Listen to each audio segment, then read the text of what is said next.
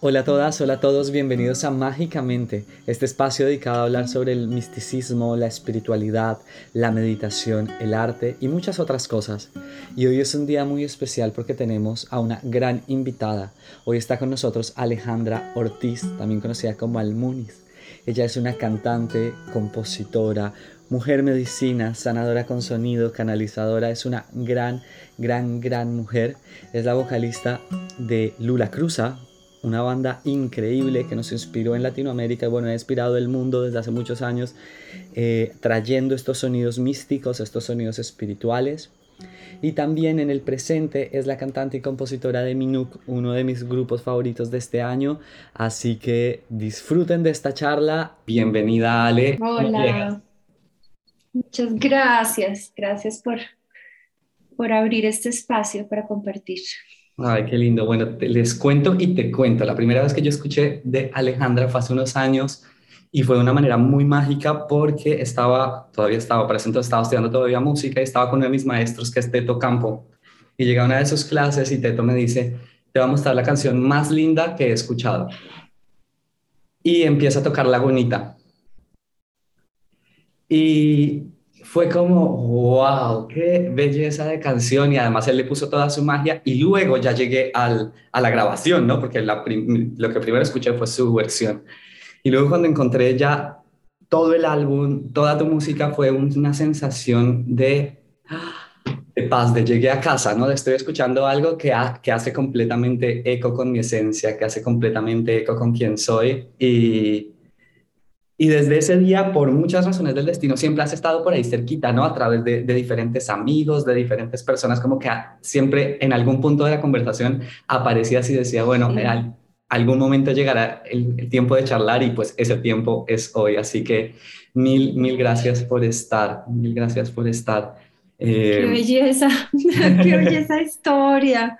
Sí, sí, la verdad, además esa canción es bellísima. Bueno, todos tus álbumes son bonitos, todos, todos, todos tienen mucha magia. Mm. Y para empezar, pues charlando y para que ustedes la puedan conocer un poquito más, Ale, cuéntanos un poquito de cómo ha sido tu viaje en la música, cómo has transitado todo este tiempo para llegar a este sonido que hoy tienes, a esta magia que hoy transmites a través de la música. Mm, bueno, pues yo he hecho música toda mi vida. Digamos que mis papás me pusieron en clases de música desde los tres años y fue como algo que yo simplemente hacía, ¿viste? Algo, no es como, ay, me quiero dedicar a la música, es como, pues es algo que yo hago y hace parte de mí.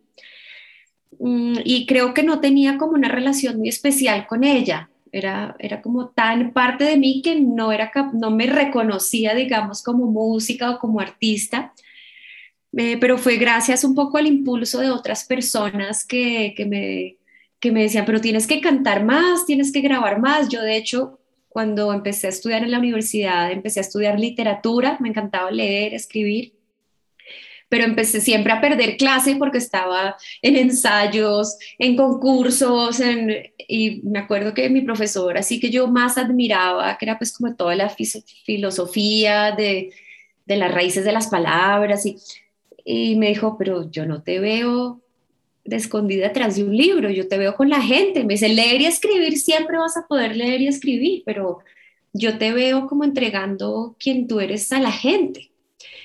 Y eso tuvo como, hizo un eco muy grande porque me di cuenta que yo no me animaba, ¿no? Yo decía, no, si yo fuera de verdad buenísima, entonces sí, me dedico a la música, porque claro, hay como un gran, una gran presión como de tienes que de verdad ser talentoso, no puedes hacer lo que amas simplemente porque es lo que haces, tienes que ser como algo especial, ¿no? Y yo no era capaz de reconocerme a mí misma y necesité mucho que los demás me reconocieran, ganarme concursos, que la gente me decía, no, tú eres increíble. Yo, ay, sí, yo no sé, no, no me doy cuenta. Pero entonces eh, decidí como estudiar música ya como dedicarme a eso, sobre todo para poder comunicarme con otros músicos. Em, y me, me, presenté para estudiar música en Berkeley, en Boston, que es una universidad increíble, maravillosa, donde hay gente de todas partes del mundo.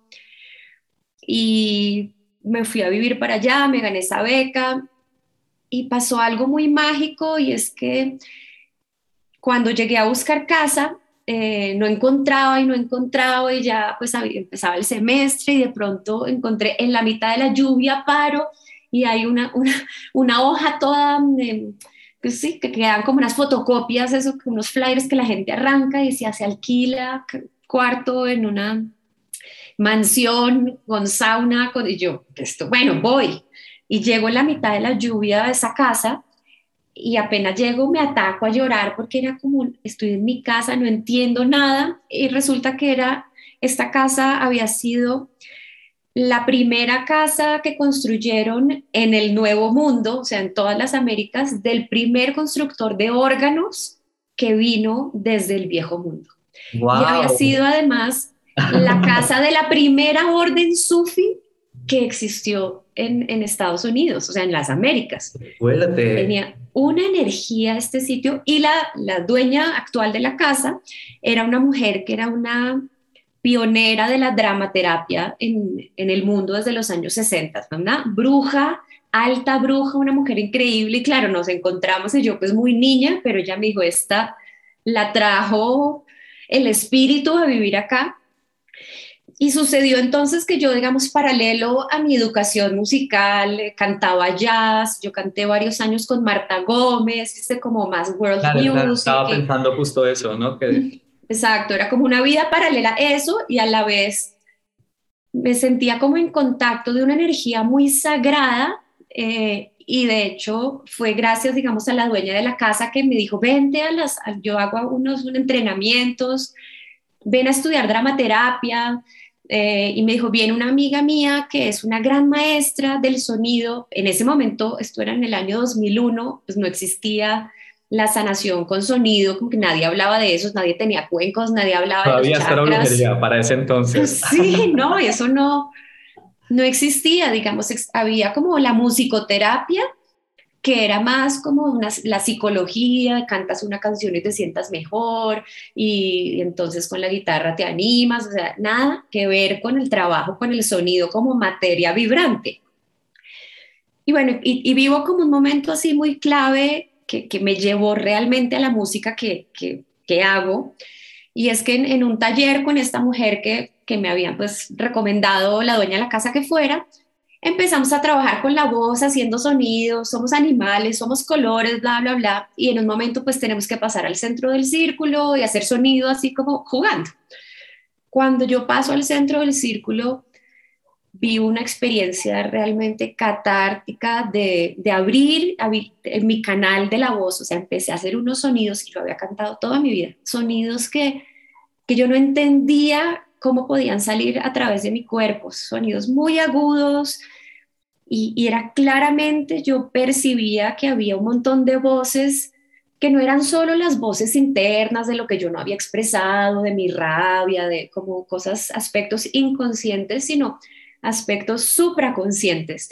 Estaba conectando, sí, venían de, unos campos eh, superiores de conciencia, de aspectos de la conciencia y se estaban moviendo a través de mi cuerpo, pero con una fuerza que yo, yo me acuerdo mirar a la gente alrededor como, perdón, perdón, porque era como, no lo puedo controlar. Y a partir de ahí, digamos, me empezó a pasar a veces en los conciertos que me agarraba esta cosa. en ese momento nadie hablaba de, ay, quiero canalizar, era como ni idea, yo estaba sola, me daba un poco de, era incómodo porque nunca sabía cuándo me iba a pasar y pues yo ya cantaba, hacía giras, entonces sucedió muy fuerte, estaba de gira en Japón, pues yo ya, sí, o sea, estaba todavía estudiando, pero pues ya cantaba jazz, como, como te decía. Y en uno de esos conciertos en Japón me pasa esto así muy fuerte, en un auditorio muy lleno en Osaka, y la gente lloraba y. Yo podía percibir esta energía que se movía a través de mí, pero yo no podía como controlar cuándo entraba, cuándo salía y hasta que eso no terminaba de atravesar, pues yo no podía hacer nada. Fue muy, era muy incómodo y muy mágico, ¿no? Y entonces yo me empecé como a dedicar a, a, a pulir como ese estado de disponibilidad de mi canal para que esto pues no me generara, sí, pues para manejarlo, era como yo tengo que aprender a manejar esto. Y, ahí recibí, digamos, como la, el mensaje de irme. Yo me acababa de mudar a Nueva York, mm, como de dejar el trabajo como con los músicos más tradicionales de world music con los que estaba cantando y de jazz. Y me dijeron, vamos a pasar unos cantos a través de tu propio canal y tú solo vas a cantar tu música. Tú no vas a aprender cantos de nadie más, tú tienes que desocupar para poder recibir esto. Y así fue. Entonces llegué, cerré mi, cerré mi casa que estaba arrancando en Nueva York y me dediqué pues a, a abrir este espacio para lo que quería llegar. Em, eso fue ya como en el año 2004. Ahí ya había conocido a un productor argentino que también estudiaba en Berkeley, que se llama Luis Moret. Él ahora hace música bajo el nombre de Uji. Él se había ido a estudiar música experimental y producción en San Francisco. Y entonces, pues también recibí el mensaje como que tienes que ir a vivir a San Francisco, tienes que estar en el Océano Pacífico.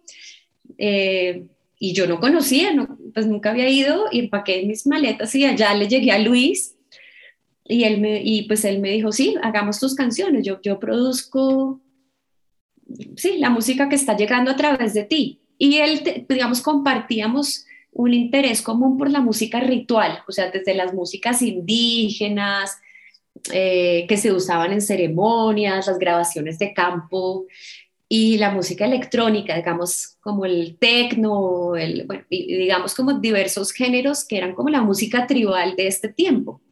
Claro. Entonces nos dedicamos a hacer música juntos, ahí nació ese primer proyecto que se llamó Lula Cruza, con el que estuvimos 12 años. Eh, la, la, canción que tú mencionas, Lagunita, es de, del último disco que sacamos. Y pues estuvimos dedicados a, a esa, digamos, como a, a atender esas semillas que eran estos cantos. Claro, y, O sea, cuando escuchas estas, estas canciones de la Cruz, se siente esta sensación de ya no estás, se crea un espacio sonoro en donde ya no estás en la cotidianidad, sino estás en el ritual. Sea la canción que sea, sea la forma, ya de alguna forma te centra en el ritual. Y creo que eso es bastante mágico, ¿no? Poder estar escuchando cualquier tema, o sea, que cualquiera de las canciones que se haya creado dentro de eso y ya de alguna manera te pone, o en la meditación, en el ritual, te pone en un espacio interior. Qué sí, eso, sí, eso fue bien, como que me di cuenta que también con el tiempo, ¿no? Como pudiendo verme, que, que todo aquello que estaba llegando a través de la música, específicamente como Lula Cruza, tenía que ver con la contemplación, era realmente una manera de llevar a la gente a un espacio interno. Y eso era algo que era muy raro. Nadie iba a un concierto a mirar para adentro, o sea, no había conciertos de mantras, no había música medicina, eso no existía ese nombre. Entonces, era raro llevar eso al contexto de un performance porque pues en el performance la gente te está mirando a ti, te está mirando a ti y yo era como, no me miren a mí, mírense a ustedes, como que era... Fue, claro, porque fue también la magia, ¿no? De, de, de, la Cruz, a que no estás, o sea, es una música muy mágica, muy introspectiva, pero no es la música ya devocional, o sea, no estamos hablando de que es unas canciones, no estamos sentados a cantar mantras dos horas, sino que estamos en otro. Ahí la historia dentro, de dentro, que también me parece muy lindo, de tu forma de composición, que está dentro de la figura de la canción, ¿no? Igual, está ahí dentro de la canción, pero ahí toda la magia está ocurriendo a través de esas palabras, a través de esos sonidos. Sí. Qué bello. Te hago otra preguntita, entonces para ahí vamos, vámonos por ahí. Y justo hablando de Lula Cruz, ¿cómo es tu experiencia o cómo te encuentras con estos sonidos, digamos, mucho más indígenas, más tribales, más propios como del territorio latinoamericano? ¿Cómo es esa conexión? ¿Cuándo y cómo ocurre? Pues yo creo que esa es una influencia que estuvo muy presente en mi vida desde muy chiquita. Mi mamá trabajaba con mujeres como en proyectos de empoderamiento de mujeres rurales y mujeres campesinas, mujeres indígenas y tuve cerca como, digamos, no tanto desde el reconocimiento de lo indígena, sino como de la gente que está en la tierra, que está todavía en contacto con, con dinámicas tribales. Pasé mucho tiempo con los guayús, por ejemplo, con mujeres guayús eh, cuando era chiquita. Eh, y pues eh, siempre me llamó mucho la atención, me llamaba la atención las medicinas, como indígenas, y al llegar a Estados Unidos como que tuve muchos encuentros también, o sea, em, con, pues desde Colombia, ¿no? Desde muy joven como que era algo que estaba acá disponible, ¿no? Tomas de yagé o después pues ceremonias de peyote o pues temazcales, búsqueda de visión, la cota, o sea, me, me llamaba mucho el uso de la música para la expansión de la conciencia, ¿no? Para, para llegar a otros sitios. Y de hecho, a través de, de mi propio camino, el mensaje en el encuentro con estas plantas maestras y en estos contextos fue siempre su medicina es el sonido. O sea, no venga, no venga, a no ser que necesite algo específico. Esto es un remedio. Pero, pero todo, esto es vibración, todo es vibración. Entonces, eso empezó a pasar que creo que fue gran parte como de la misión de Lula Cruz, era en ese momento estaban recién empezando a viajar los primeros taitas con yagé, con ayahuasca, como un intercambio de medicinas realmente indígenas del norte al sur y del sur al norte, y toda como la profecía del cóndor y el águila. Y había realmente un intercambio de, de formas de la espiritualidad eh, por la columna de América Latina, de América, y nosotros terminábamos eh, como trayendo como un espíritu, eh, tocábamos sobre todo en festivales en Estados Unidos y siempre la energía que venía era, era la energía de la selva, de los Andes, de, era algo como que se estaba moviendo a través nuestro y mucho como en contacto, como un diálogo también de recibir mucho de los espíritus del, del norte. Eso era, estaba bastante cercano. Ahí pues tiene que ver con que yo eh, tengo como esta capacidad de, también me di cuenta con el tiempo, porque pues nadie me enseñó, aprendí muy a las malas por el camino, muy sola, em, que yo tengo como una capacidad de recordar las memorias de los sitios, o sea, de ir a un sitio y, y recordar qué es lo que ha pasado ahí, sí. Y eso al principio me confundía mucho porque era como que yo no sabía si yo había estado ahí. Y después yo como, no, no, no has estado ahí, no, esto, vidas pasadas es otra cosa, pero tienes acceso a la información que está guardada en, el campo, digamos, akáshico de los territorios. Y eso estaba muy conectado con lo que pasaba con Lula Cruza, porque yo realmente sentía que muchos de esos cantos venían de las montañas, como literal. O sea, yo me sentaba en la piedra, era como, uy, me siento como que tengo que ir a sentarme allá y venía un canto completo, ¿sí? En, ese formato, como dices tú, de canción, una letra, una melodía, una armonía, y con Luis como que vestíamos y encontrábamos ese universo sonoro donde se sucedía, pero la sensación era mucho de estar recibiendo una transmisión de los espíritus de la tierra. Entonces no estaba ligado específicamente con ninguna cultura particular, Em, aunque sí, yo tenía como relación con distintas culturas, ¿no? En la Sierra Nevada o con los cofanes o con los guayús, pero era más como una relación, digo yo, directa con esos espíritus de la naturaleza que se manifiestan a través de los guardianes de esos territorios que todavía hablan ese lenguaje del espíritu. Y digamos que todo eso me llevó, por ejemplo, hicimos una película donde recorrimos muchos sitios, un documental escuchando las voces de los sitios, viendo cómo esa memoria, digamos, vibracional, estos paquetes de energía e información que están presentes en todo, em, eran manifestados a través de las culturas que desarrollaban ciertas formas musicales específicas. Y mi juego era, sin ser experta, digamos, en, en el estilo específico, entrar a dialogar y hacer música con estos músicos porque pues lo que están manifestando es un código sonoro del territorio, de las relaciones del territorio. Entonces era muy como el, una relación la relación. y el sonido. Exacto. Ahí justamente en, en, eso que estás contando, a mí me pasa, o bueno, y creo que encajamos y nos pasó muchas cosas muy parecidas. En mi caso, yo estaba trabajando al principio solamente con los instrumentos, ¿no? O sea, mi, mi búsqueda con, con, mi acercamiento al sonido y a la música fue a través de, los, de las sonoridades. Entonces me encantaban los sonidos étnicos, me encantaban los instrumentos Y siempre es como que desde muy pequeño tuve esta conexión de que esos sonidos eran, tenían un objetivo mucho más allá que el mero objetivo artístico, ¿no? Que había una búsqueda espiritual.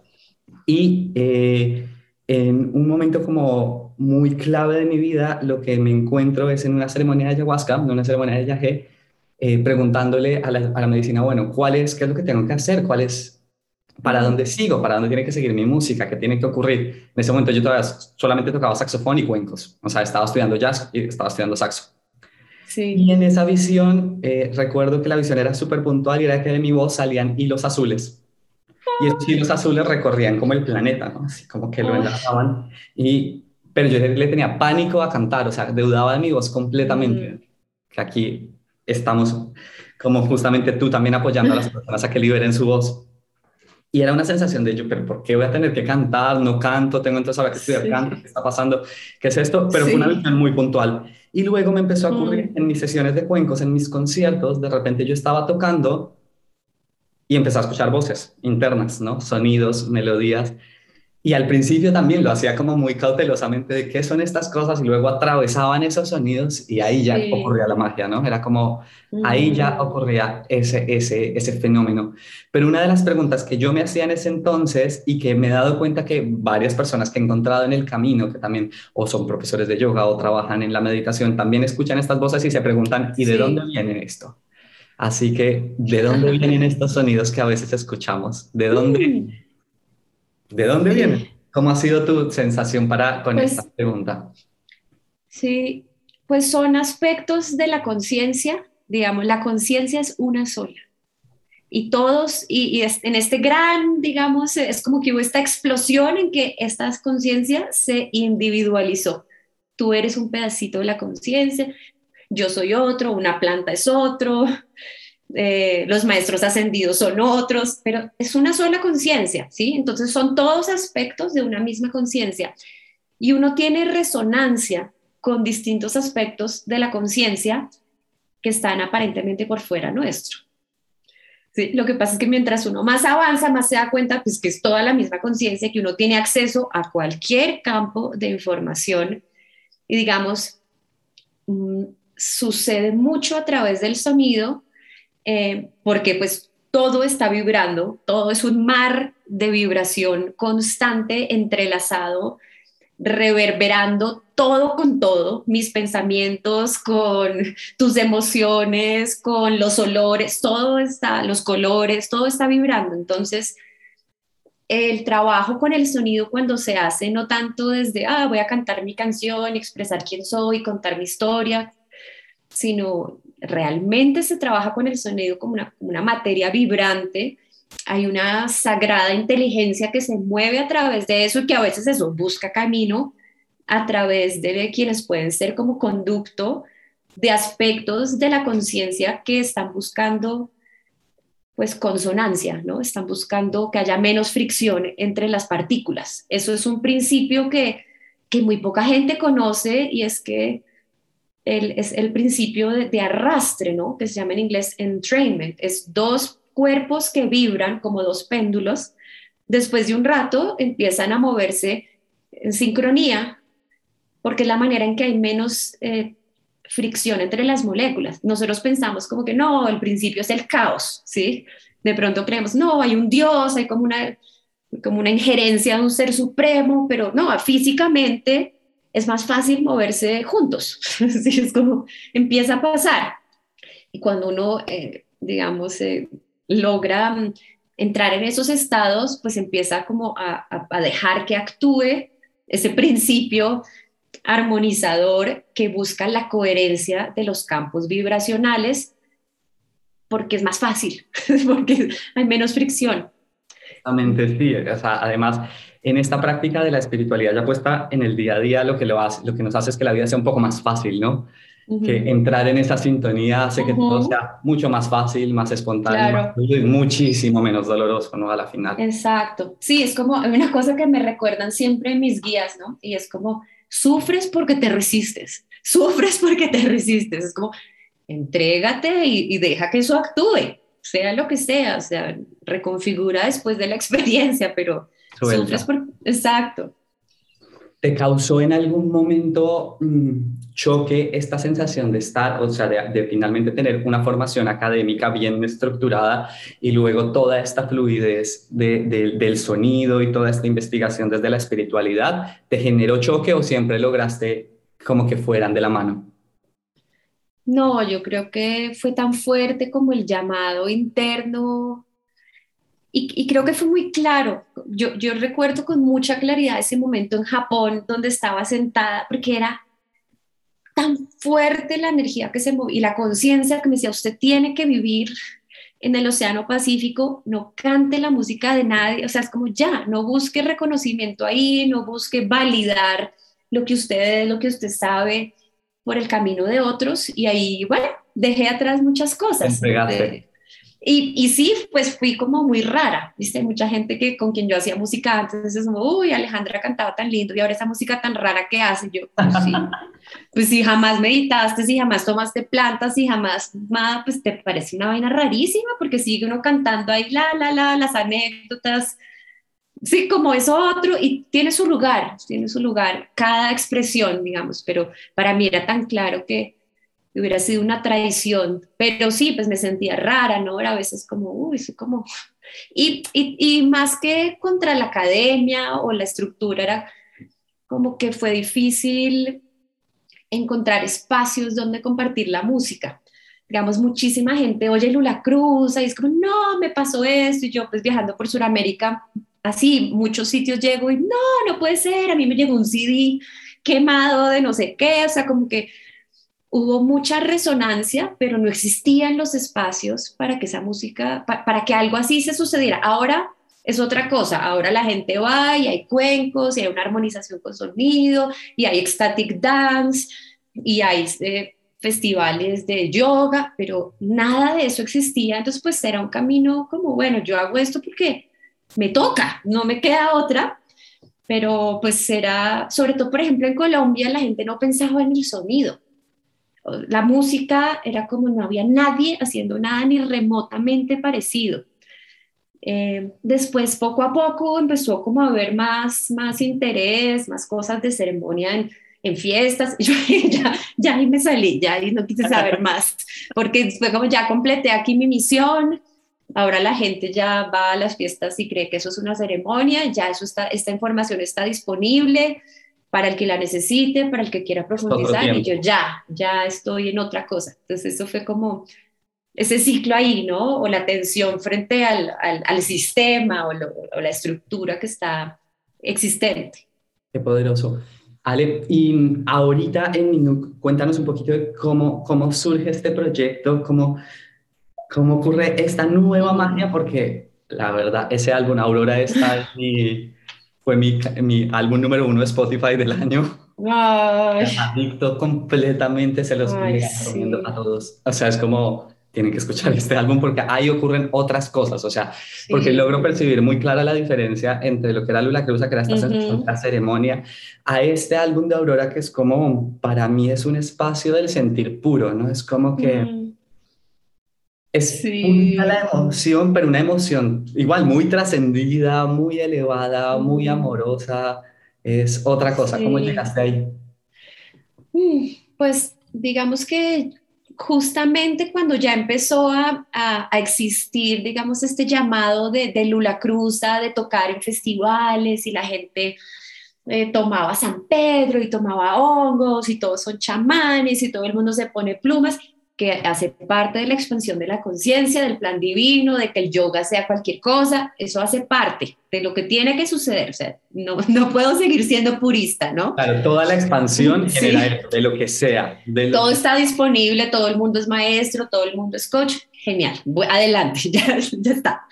Eh, pero digamos, empezó a pasar eso y yo empecé a sentir pues que yo eso, que ya me estaba graduando de ese rol eh, digamos, como ceremonial, de ser la persona que trae como los espíritus de ancestros a, las fiestas, era básicamente eso. Y, ocurre como un quiebre natural con el, con el productor con el que teníamos Lula Cruz, él quería estar más en la fiesta, él quería como asumir ese, ese espacio más de, la electrónica, porque yo siempre me echaba todo para atrás, como más contemplación, más para adentro, más como integridad, era como duro, ¿no? Porque bueno, ya, no, seas tan dura, pero pues yo tenía como una necesidad muy grande de, de ir más allá y sentía que eso iba a cambiar y estábamos viajando en el 2017 en Bali. Fuimos a tocar al Bali Spirit Festival pues que es un festival increíble en esta isla que es pues mágica, la isla de los dioses, del agua, de las cascadas, de las ofrendas, ¿no? Y tocando en ese festival, em, conozco a un músico sueco que me va a ver tocar y él dice que se enamoró, o sea, él me vio y fue como, no puedo creer que haya una mujer que haga eso, como que no, pero bueno, él pensó que yo tenía pareja, pero pues yo lo conocí cuando lo vi, fue como, lo reconocí como que era mi pareja, que era mi compañero, que era... Pero él se iba en tres días para la India, yo me iba en dos semanas para Australia a seguir de gira, o sea, era, él es músico, cantante, productor, llevaba también 12 años con su propio proyecto, con su grupo, y sentía que estaba cambiando el ciclo. Y dije, bueno, pues divino, pero pues nunca lo voy a volver a ver. Eh, y bueno, pero quedamos, digamos, conectados y, yo realmente me empezó a pasar que estando en meditación, estaba haciendo una meditación con los chakras y siempre que llegaba al chakra del corazón yo lo veía él ahí, lo sentía y era como, uy, no, esto es, mi pareja, pero ¿cómo vamos a hacer? Yo estaba viviendo en Argentina, era como, esto no tiene sentido, pero empecé a saber, empecé a saber que, que era él y que todo iba a cambiar, Lula Cruz se iba a acabar, que yo me iba a ir de Argentina, no sabía pues, qué iba a pasar. Eh, y finalmente, bueno, fui, no sé, a los cuatro meses eh, fuimos con Lula Cruz de gira a Europa, que fue ya la última gira que hicimos, y él estaba también de gira en Europa y nos encontramos en Grecia y en un festival precioso y el día que o sea, me bajé del avión y desde ahí no nos hemos separado los últimos cinco años. Entonces, toda esa música, digamos, ambos teníamos un deseo muy profundo de encontrar a alguien con quien crear que tuviera un canal como el que nosotros, como el que cada uno tenía digamos que el rol que él tenía en su grupo y que yo tenía en mi grupo era como de bajar unos códigos y ser acompañado por la maestría de, de otros que trabajan con el material para manifestar una visión. Pero él como yo era como un visionario y eh, Marcus venía de, bueno, de, de hacer reggae sueco, reggae nórdico, muy conectado con las raíces escandinavas pero de vivir una vida espiritual muy conectada con, con el Vedanta, con, con los Vedas, con el yoga, con sus gurús, con mucho tiempo en la India, mucho tiempo en Bali, mucho tiempo, digamos, desarrollando eh, la mente superior eh, y yo venía muy de trabajar en mi femenino, cada uno había hecho mucho trabajo interno de completar el masculino y el femenino interno. Y eso era una, a ver, encontrar a un hombre que tuviera claro que él tenía un femenino interno y que el estado de ese femenino interno determinaba sus relaciones con las mujeres, era como, no puedo creer que eso exista, porque yo también había hecho un gran trabajo de integrar y sanar mi masculino interno. Se desde lo completo. Exacto. Realmente era una sensación muy diferente y siempre una sensación de estar en casa, ¿no? De, de cada vez es más fácil, cada vez estoy más tranquila, cada vez puedo ser más yo y no soy demasiado porque es fuerte, es vivir así una vida de, digamos, ahora lo puedo decir como de visionaria, de artista, de sanadora, pues es difícil encontrar parejas que, que estén como a la par, pero pues se dio la gracia divina que, que era, que sí existe. Yo no pensé que a mí me fuera a tocar realmente, pero era como, esto es verdad. Esas parejas que uno ve y es como, no puede ser. Sí, se manifestó. Y pues se inicia todo el proceso de hacer música juntos que fue duro para el ego, porque yo ahora pues lo puedo decir abiertamente, yo estaba acostumbrada a hacer lo que a mí se me daba la gana, demandar, porque como yo recibía la transmisión, pues yo, claro. ¿sí? yo hacía, yo mandaba. Una melodía, esto es... Eso es así, no me digas, cámbiale esto, es como, estás hablando con los guías, les estás diciendo qué hacer, ¿no? Y, y digamos, había como a nivel musical maestrías muy diferentes. Yo, a mí me gusta mucho la música modal, la música repetitiva, la música, digamos, que te pone en un trance y que hace como variaciones alrededor como de estos polos magnéticos, que es como funciona mucha de la música de trance, tiene como esta, este carácter repetitivo y cíclico. Marcus venía de algo que yo entendí que estaba muy conectado con el espíritu nórdico, como el de una familia bien antigua, pura, pura, como del frío, del norte, de la nieve, de los, sí, de los renos y del bosque. Su papá es cazador, o sea, es como otra línea de, de en todo sentido. Y, y hay como una apreciación de la armonía que tiene que ver con esos estados tan intensos de las estaciones. Entonces es como viene el otoño y se pone todo más oscuro y se va la luz. ¿no? Claro, y de colores, ¿no? Entonces, realmente un uso de la armonía. Yo estoy como, estamos en el trance, en el trance, Y él era como, no, hay como una paleta emocional de mucha intensidad porque es duro, o sea, viene el invierno y no sabes si lo vas a lograr y, y se van todos los árboles y luego la primavera y es como una explosión, ¿sí? Y a mí no me gustaba mucho la música armónica, realmente, era como no, no me atraía porque era como, uy, qué viaje, tanta emoción me, me, agota. Y, tensión y suelto, y tensión y suelto. Y colores, ¿no? Pero de pronto, digamos, ese encuentro a nivel musical entre nosotros que creó como una música tan especial es pues toda esa manera de, bueno, cómo está el trance, pero cómo existe toda esta expansión del corazón, los colores y obviamente el hecho de que seamos pareja, y nos estemos disolviendo en esto que quieren hacer a través nuestro, porque no es ya lo que él quiere y él mandonea a todos sus músicos, o todo lo que yo creo que hay que hacer, ¿sí? Sino realmente, bueno, me rindo a lo que quieren hacer de esta unión. Entonces, sí. A ver, ¿recuerdas cuál fue esa primera canción que grabaron o esa primera canción que salió? ¿Cuál es? Mm, pues yo creo que Corazón de Rubí es como una de las canciones donde hubo un encuentro muy claro que nos costó mucho, yo lloraba, así era como, me da una rabia que, me, que, entrara a mover el código, ¿sí? Como que, que entrara a querer cambiar algo, y, pero era, fue muy sanador y creo que de ese rendirse pues nació una medicina del corazón, realmente una medicina de la unión. Y yo, lo, y yo como que lo veía, por ejemplo, con Lula Cruza yo veía eso, como esta energía ancestral, había, yo decía en los conciertos era puro exorcismo de, de aspectos que no estaban integrados de, de, la ancestralidad de los territorios y de la gente, y con, con Mino, que es como esta vibración dorada del corazón, como, bueno, ya, ya entrego y pues resuena con otra gente también. Este, sí, es una apertura de corazón, o sea, todo el tiempo está ahí atravesado, pero desde aquí es muy profundo. Sí. Es muy profundo y muy bello. Y además,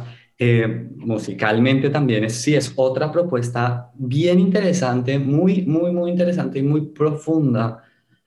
No hay varias y las letras también, siento también que hay, no sé si tú lo hayas experimentado así, no, pero siento las letras de este álbum, las palabras un poco más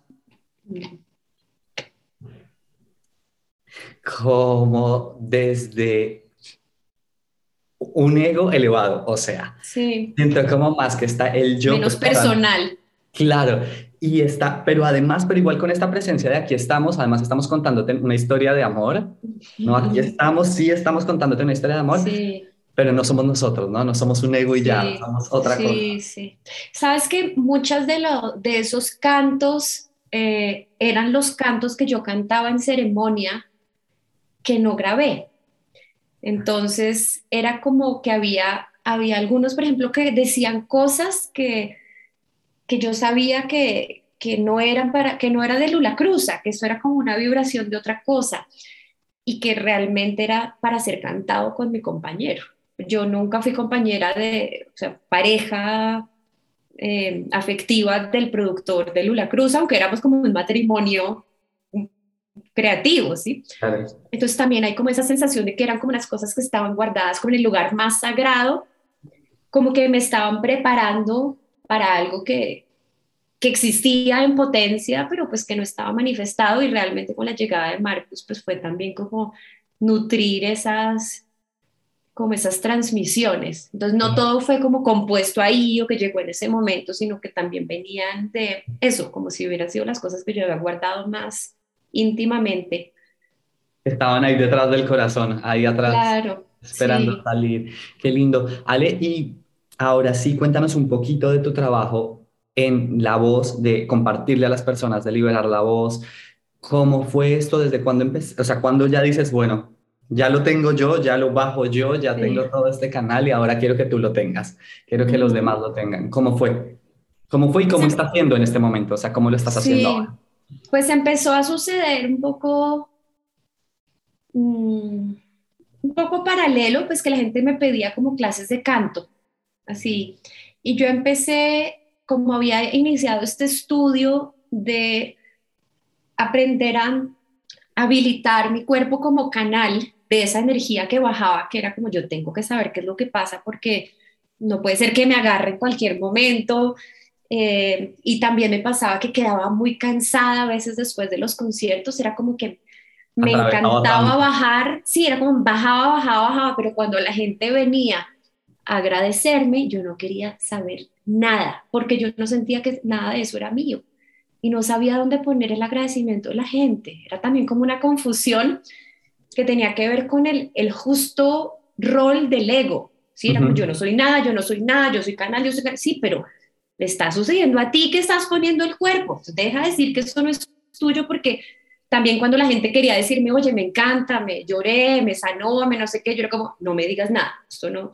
Entonces, en ese proceso de aprender a circular esta supraconciencia a través de mí, y a la vez de recibir lo que eso le generaba a la gente, porque era como, no me importa, todo es mentira, no quiero saber nada, no me hablen, porque no que, quería tanto no tener un ego que no, no, sabía, y además esto pues lo aprendí yo sola, como digo, a las malas, de sentirme pésimo, de, bueno, no, empiezo a trabajar con cristales para que me ayuden a, a manejar ese paso de la energía que sube y que baja y qué está pasando y por dónde entra, entonces empecé a entender cómo se movía, o sea, a verlo en el cuerpo, a sentirlo, entender que, que, era como unos puntos de encajes, unos portales.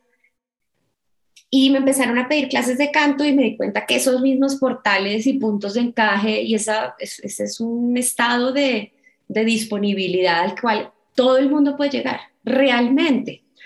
Y empecé a recordar pues que yo he hecho esto muchas vidas y que he cantado en templos y que levitamos cosas con sonido y que sanamos todos cantando y que el agua y los cristales y el canto y el agua y los cristales y el canto y eso es todo y con eso se puede hacer todo y con eso se crea, entonces es como una memoria muy latente como de ¿por qué no cantamos? O sea, esto no es para alguien que canta lindo, que tiene un talento, que sí nació con buena voz, es como tenemos, como que se volvió mi misión, como recordarle a la gente, usted puede, y, no es cantar para que se vea lindo y para que me quieran, es realmente habilitar el paso de aquello que quieren hacer a través de mí y, y, entender nuestro circuito electromagnético y cómo la fuerza de la Tierra es una fuerza magnética, no es solo, ay, la madre Tierra por allá, una idea, no, es es una fuente magnética y como el Sol y la estrella de nuestro origen es una, una fuente eléctrica y cómo circular eso a través del cuerpo. Entonces es, digamos, un, un camino como tántrico, digamos, de,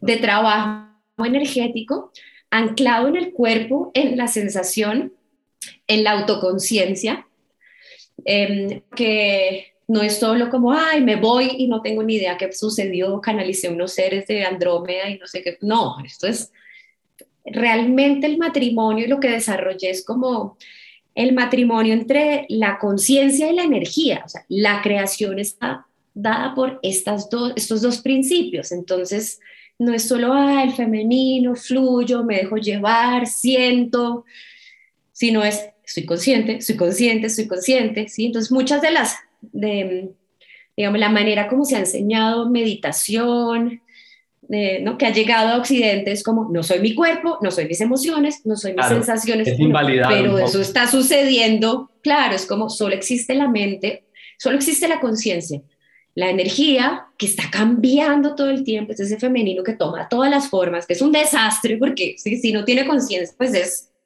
el desmadre, pues se queda como, sí, como que es ese matrimonio y realmente es ahí donde haciendo conciencia de mi energía, pues habilito el canal para cantar, porque pues es muy, es muy fácil. A mí me impresiona y la gente dice, pero es que no puede ser que esto sea tan sencillo y tan profundo. No se trata de cantar escalas, no se trata de, de hacer cosas muy complicadas, es como estar en el cuerpo como con una cierto tipo de, autoconciencia y eso va pasando, porque esa sagrada inteligencia del sonido quiere moverse a través, quiere crear a través nuestro.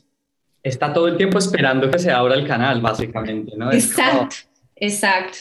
Está ahí lista. Y actualmente eh, estás dictando qué clases online, eh, ¿cómo lo estás pues, manejando? Sí, pues yo llevo varios años, digamos, desde como el 2005 dedicada a hacer cursos, sesiones, talleres, retiros, inmersiones, pero decidí parar todo em, porque grabé un curso en video con los fundamentos del método. Como que estoy descargando esas bases para que la gente pueda acceder a eso sin que yo esté presente. Poderoso. Y lo voy a, sí, lo voy a lanzar en un par de semanas ¡Ay, qué bueno! sí, estoy súper contenta porque realmente funciona. Hay como muchos seres, muchas conciencias que están acompañando ese trabajo. O sea, no solo yo como maestra, sino realmente existe una cantidad de apoyo de los ancestros, de lo que quieren hacer, del futuro más elevado, de todos los seres de las estrellas que apoyan, de los elementales. Es como, están todos haciendo fuerza para que nosotros recordemos porque eso produce mucho placer, mucha paz, es una fuerza armonizadora. No es para que yo sea, me convierta en un chamán de la voz o en un músico medicina, no, es que es medicina cuando sucede desde ese lugar, donde accedo a un aspecto interno más elevado y a través de eso integro, es como si fuera resanando todos los huecos que tengo de amor y me convierto en esta emanación constante de una fuerza armonizadora. Entonces estoy muy contenta porque realmente los videos que grabé tienen todo ese poder, toda esa, así como ese apoyo, como yo lo llamo como un templo etérico, como que eso está sucediendo y para mí ha sido el reto a nivel personal, como yo no tengo que estar ahí, pero pues tengo que bajarlo a través de mi cuerpo, de mis imágenes, de, de las palabras. Entonces empecé a, a querer compartir más, por ejemplo, o sea, en Instagram, pues bueno, comparte las prácticas, ¿qué importa? La gente lo necesita. Sí, que es, ¿no? Para, para... A mí me pasa lo mismo, ¿no? Como que en esta sensación de, de ahora todo tan masivo, como que hay una parte de, de, de, mi esencia que todavía dice, ay, no, tanto, tanta información, tanto, como que Mm. Cuesta, pero a la final es la integración, ¿no? Es decir, bueno, ya está esto aquí y hay que aprovecharlo y seguir expandiendo. Sí, es así. Yo, yo soy, por ejemplo, a mí me gusta ir bien profundo. Es como si fuera ese típico maestro que es, tienes que venir descalzo y caminar, no sé cuántos, si de verdad lo quieres, si de verdad te vas a comprometer. Pero me doy cuenta que eso pues, no le sirve al plan. o sea, que yo sea tan jodida para entregar las cosas, porque le pido a la gente demasiado. Entonces alguien me dice, pues como que me dice, no importa, el que se queda con el taller de dos horas y cree que con eso llama, es un maestro de la voz, ¿a ti qué te importa? o sea, no importa, dale, sigue, sigue. El que usa tus técnicas y fue a un taller de una hora y ahora con eso hace cosas y las vende, no importa, que eso vaya, que eso sí, como que realmente ha sido una sanación para mí, como entender, también reconocer mi rol después de tantos años y de ver que ahora todo el mundo es gente que no puede cantar, da clases de canto, de, de libera tu voz y no sé, pues genial. La gente que necesita llegar a eso pues tiene que entenderlo así, desde ese enfoque, y el otro si tiene ego, pues eso se le resolverá. Pero yo también como asumir como, pucha, soy una experta, una visionaria, una, y, y tengo que, digamos, ayudarles. Sí, si los otros se creen todos maestros y, bueno, tengo que, en vez de criticar, pues darlo, entregarlo, porque, claro, y dejar que cada uno viva su proceso. Eso ha sido como también soltar, deja que el otro se convenza que es un chamán, deja, no importa. Tú sabes que no, los espíritus saben que no, se va a dar cuenta que no, pero no importa, porque eso tiene su lugar en, este, en esta locura, digamos, y fue muy diciente para mí que hablando con Marcus, que venía como, no, qué porquería yoga y ahora todo el mundo es experto, lo mismo que con los chamanes. Era como, ah, está pasando en todos los aspectos. De todo. Es Kali Yuga, todo son un mierdero, está todo el tiempo, todo es lo que corresponde. Bienvenidos sea todos los expertos. Es parte de, de la expansión. Sí, que se siga expandiendo y, y, poco a poquito yo creo que también es este ejercicio de que la misma conciencia se expande y luego se purifica, ¿no? Como que luego se acomoda, se eleva. Exacto. Lo importante es que esté, disponible, ¿no? Que ya no sea secreto a voces que antes, que era lo que antes pasaba, ¿no? Y ahora que esté, que esté disponible para todos. Ay, no vale. Y ahí para ir como cerrando un poquito de, de nuestra historia, de esta charla de Mágicamente, ¿Qué le recomiendas a la gente? ¿Por dónde crees que la gente se puede empezar a conectar con el sonido? ¿Por dónde es ese lugar en donde tú le dices, mira, no, por aquí puedes empezar y desde aquí pueden empezar a pasar cosas mágicas para ti? Todas las prácticas de toning, el trabajo con vocales. Eh, creo que a veces el trabajo con mantras, aunque hay como toda la fuerza, digamos, de esa, esa autopista del rezo que te lleva, eh, creo que en el trabajo directamente con percibir el efecto del sonido en el cuerpo, que es lo que nos permiten el toning, la entonación de vocales de larga duración, es, tiene un efecto que no, que no se puede como fingir o enmascarar, que con los mantras es como, bueno, estás writing en otras cosas, ¿no? Como te montas a otras, es muy poderoso pero yo siento que para realmente entrar en contacto con el poder de la propia voz, eh, hacer toning. Hay muchas prácticas, toning de chakras o simple, hay cosas muy sencillas que se pueden hacer eh, para habitarse con el sonido de la propia voz. Y eso va a... Habilitarse como espacio sonoro. Exacto, habilitar el cuerpo como un instrumento antes de querer cantar para otros, antes de querer porque se habla mucho como, no, lo importante es la intención. Y yo digo, lo importante es la percepción. Mm. Porque, ay, mi canto te va a curar, ah, cúrate. Yo, me estás matando del nivel de tensión y de deseo de que te amen y ser reconocido que hay en tu voz. Yo siento que para la gente que ya tiene un interés es como, no es la, la intención maravilloso, es como, bueno, diste ese pasito, pero la propia percepción, escúchate se siente como que estás bien o se siente que estás desesperado para que te amen. Es como que finalmente yo, yo apunto mucho eso a la escucha, al recibir el sonido con los huesos, porque ahí para mí la magia está en, en reconocerse, ¿no? en dejar de estar buscando afuera, porque igual el que busca ser amado haciendo plata, trabajando en una empresa, comprándose un carro, busca ser amado tocando un gong y dando clases y teniendo un cuerpazo de yoga. Entonces, mm, ahí hay como una buena, el sonido no miente. Y cuando uno desarrolla la percepción, hay como una sinceridad con el propio sistema y con el sistema del otro, porque es como que puedo percibir qué es realmente lo que se necesita, más allá de que mi deseo de de sentirme que soy un curandero, que soy un gurú, lo que sea. Es como que, bueno, si eso se siente bien, como realmente en el cuerpo, eh, pues sigo adelante, ¿no? Eso, me, eso mismo me da esa autoconciencia y esa integración del femenino en esos espacios de conciencia, eh, creo que hacen la diferencia total. Sería percibir la vibración del sonido en el propio cuerpo y para eso lo mejor es entonar vocales de larga duración. Ay, qué lindo. Sí, ese es un re, re, re, re buen consejo. Ale, ¿y dónde más la gente te puede encontrar? ¿Dónde podemos cómo acceder a todo esto? ¿Cómo llegamos a ti? Pues me pueden encontrar como Sonido Sana en Instagram y en eh, mi página web que es sonidosana.com. Eh, el nombre que uso espiritual es Almunis ahora, entonces también, pero Sonido Sana creo que es lo más fácil de, para llegar. Sí. Ahí va a estar eh, subido tu curso, el curso que vas, que vas a lanzar, va a estar ahí. Exacto, y, y también yo comparto muchas prácticas a través de Instagram, eh, cosas que se pueden ir haciendo, que van apoyando como ese despertar de, de la voz auténtica, que es como llamé mi, mi método. Ale, ahora sí, de último dato, ¿cuál sería la canción que les recomiendas escuchar tanto de Lula Cruza como de Minuk?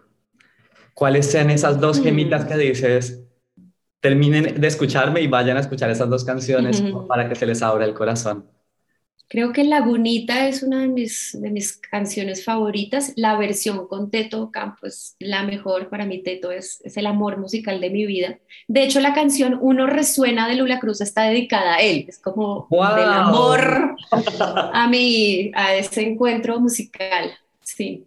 Em, entonces sería, bueno, Uno Resuena o Lagunita. Son como las canciones de Lula Cruza. Hay dos canciones de Minuk que me, me gustan mucho. Una se llama Cantarina, es un canto del agua. Mm. Em, y pues hay como versiones de Nicola Cruz, del búho, que son también hermosas, creo que sucedió una magia increíble. Y Corazón de Rubí, habla de todo este proceso de recordarse como un pájaro, ¿no? de recordar la libertad del canto. Ay, qué lindo, Ale. Muchísimas, mm. muchísimas gracias por estar aquí, por compartirnos toda tu magia, por ser esa mujer medicina que eres, por dar tanto, tanto, mm. tanto y, y, además por dejar toda esta información grabada en el universo, ¿no? Porque eso ya está ahí. ahí ya está, tu trabajo ya está ahí. Así es. Ay, muchas gracias. Un placer total compartir y escucharte también. Qué bueno, bueno, ahí está. Si cerramos este espacio mágicamente del día de hoy, espero que lo hayan disfrutado, que vayan corriendo a escuchar estas canciones que nos acaban de recomendar y sigamos ahí disfrutando y conectando como con esta divinidad que cada uno de nosotros es, no se nos olvide eso, que dentro de nosotros está esa divinidad y que solo hay que escucharla y cantarla, dejarla ser, dejarla sonar. gracias.